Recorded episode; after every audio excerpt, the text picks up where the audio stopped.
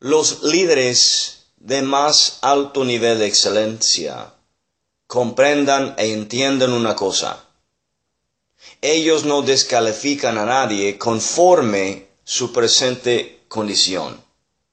Como líderes es tan importante no solamente lo que está delante de tus ojos, sino lo que está detrás de tus ojos.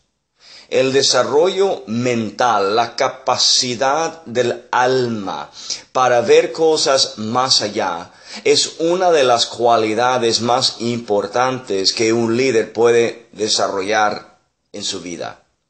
Viendo a la gente por algo que los demás no están viendo es clave para creer en las capacidades y las habilidades de los demás.